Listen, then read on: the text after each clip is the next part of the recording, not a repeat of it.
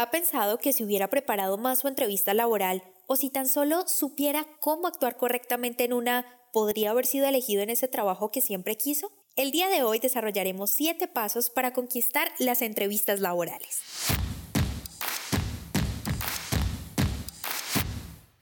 Bienvenidos al podcast En Prosa, un espacio donde analizaremos cómo mejorar tus habilidades comunicativas. En este podcast, En Prosa, te ayudamos a que no seas más el tímido del grupo, que te conviertas en todo un líder y no se te dificulte expresar tus pensamientos en el momento y la manera adecuada. Hemos seleccionado los mejores temas Tendremos entrevistas con personas que tienen experiencia en ello, donde analizaremos de manera muy sencilla, desmenuzaremos la información para que lo aprendas y practiques en cualquier área de tu vida. Soy Diana Checa, bienvenidos. Un episodio más donde nos reunimos a aprender sobre comunicación.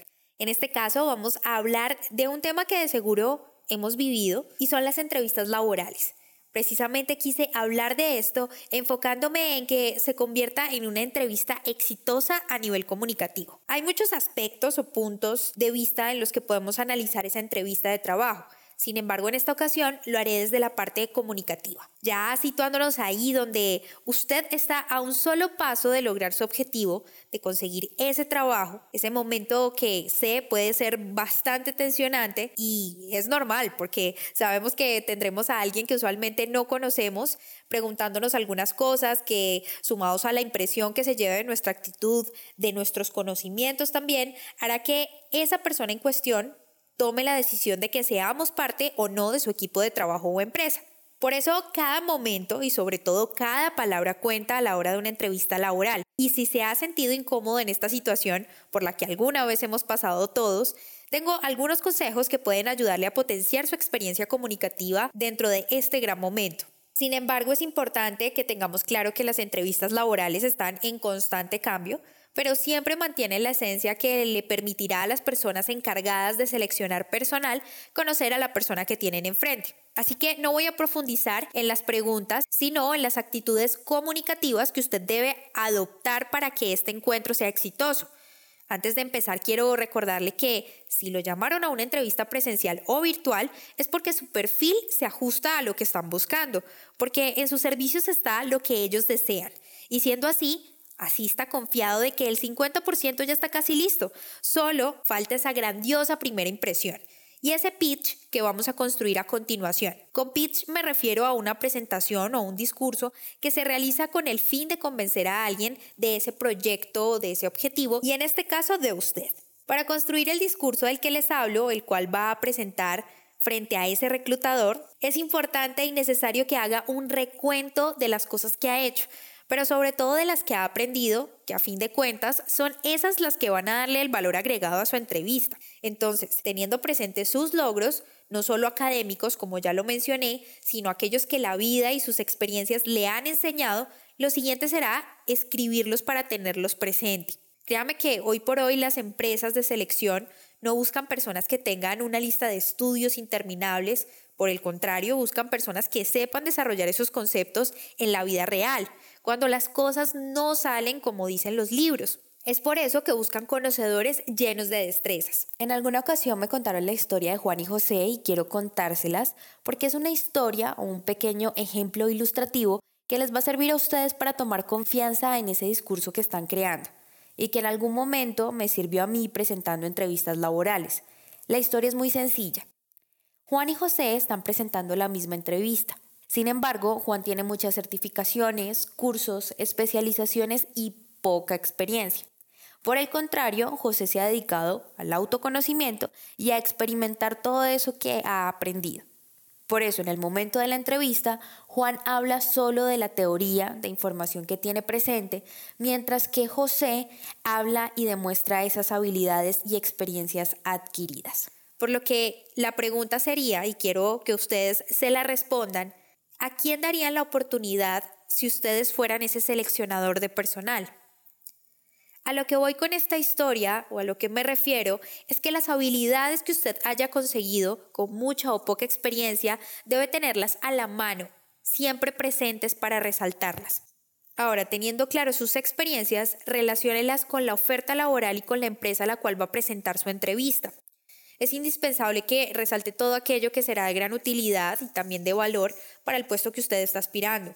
No solamente hable de las habilidades desarrolladas, sino que sea preciso en cosas como el tiempo que prestó sus servicios en X o Y empresa, también resalte aquellos conocimientos clave para la oferta laboral a la que se presenta y tenga claro, por supuesto, su disponibilidad. Si usted tiene las cosas claras, demostrará seguridad, aspecto indispensable en cualquier entrevista de trabajo. Ahora bien, ya teniendo preparado ese discurso, viene la parte compleja y es que debemos saber en qué momento decimos cada uno de estos aspectos en la entrevista, cómo vamos a organizar nuestro discurso frente al entrevistador. Y esto lo digo porque pasa mucho que apresuramos los momentos.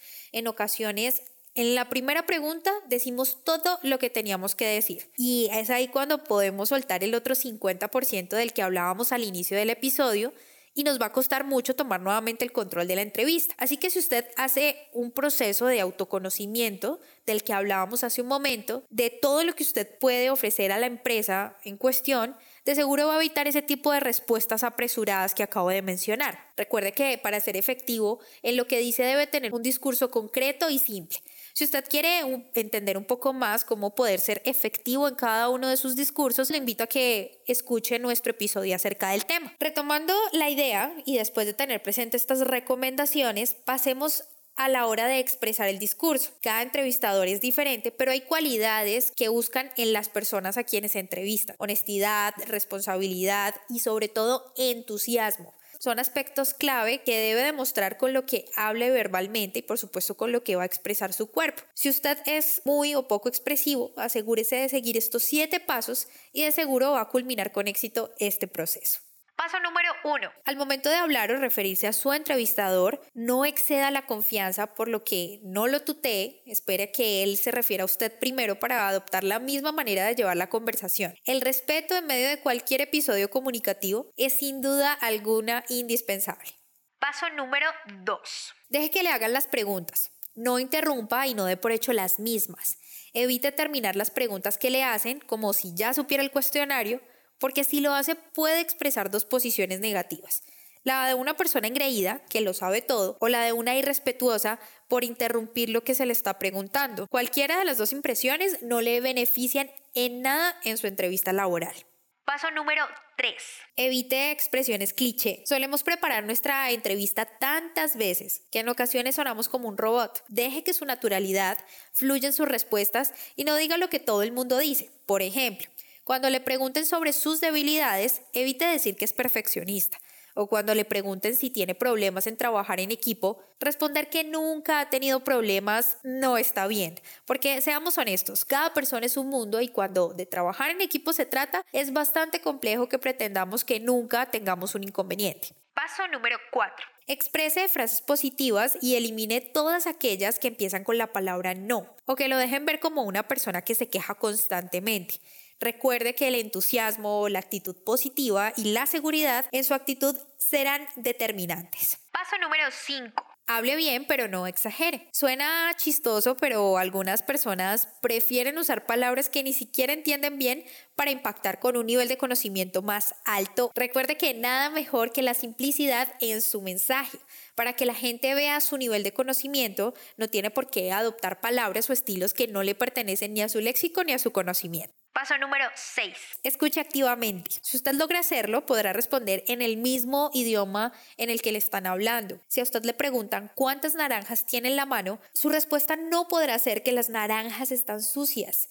La coherencia de sus respuestas la determina su escucha y también la manera en la que exprese sus ideas, ya que en ocasiones los entrevistadores no son las personas que sepan o tengan el conocimiento sobre el área en la que vamos a trabajar pero solo escuchando sabrá si puede referirse con tecnicismos o en un lenguaje más simple con la persona que tiene enfrente. Paso número 7. El tono de la voz. Sea consciente que quien tiene enfrente, sea a través de una pantalla o personalmente, debe escucharle sus respuestas, así que tenga un tono apropiado sin elevarlo mucho y tampoco lo disminuya en las respuestas que no tenga certeza. El tono de voz define muchísimo de su personalidad, así que tenga cuidado en cómo dice las cosas. Cada uno de estos consejos van a ayudarle a ser exitoso en cualquier entrevista de trabajo a nivel comunicativo, así que póngalos en práctica y espero sus comentarios al respecto en mis redes sociales. Estoy como arroba en prosa podcast. No olviden también que pueden sugerirme temas para los próximos episodios y por supuesto suscribirse en www.enprosa.com para estar atentos a los nuevos episodios y por supuesto a más información. Nos escuchamos el próximo martes. Si te gustó este podcast, compártelo. No olvides suscribirte para recibir más información www.enprosa.com y síguenos en Facebook, Instagram, Twitter y YouTube, arroba en prosa podcast, arroba en prosa podcast, para que te enteres de nuestras novedades y nuevos programas.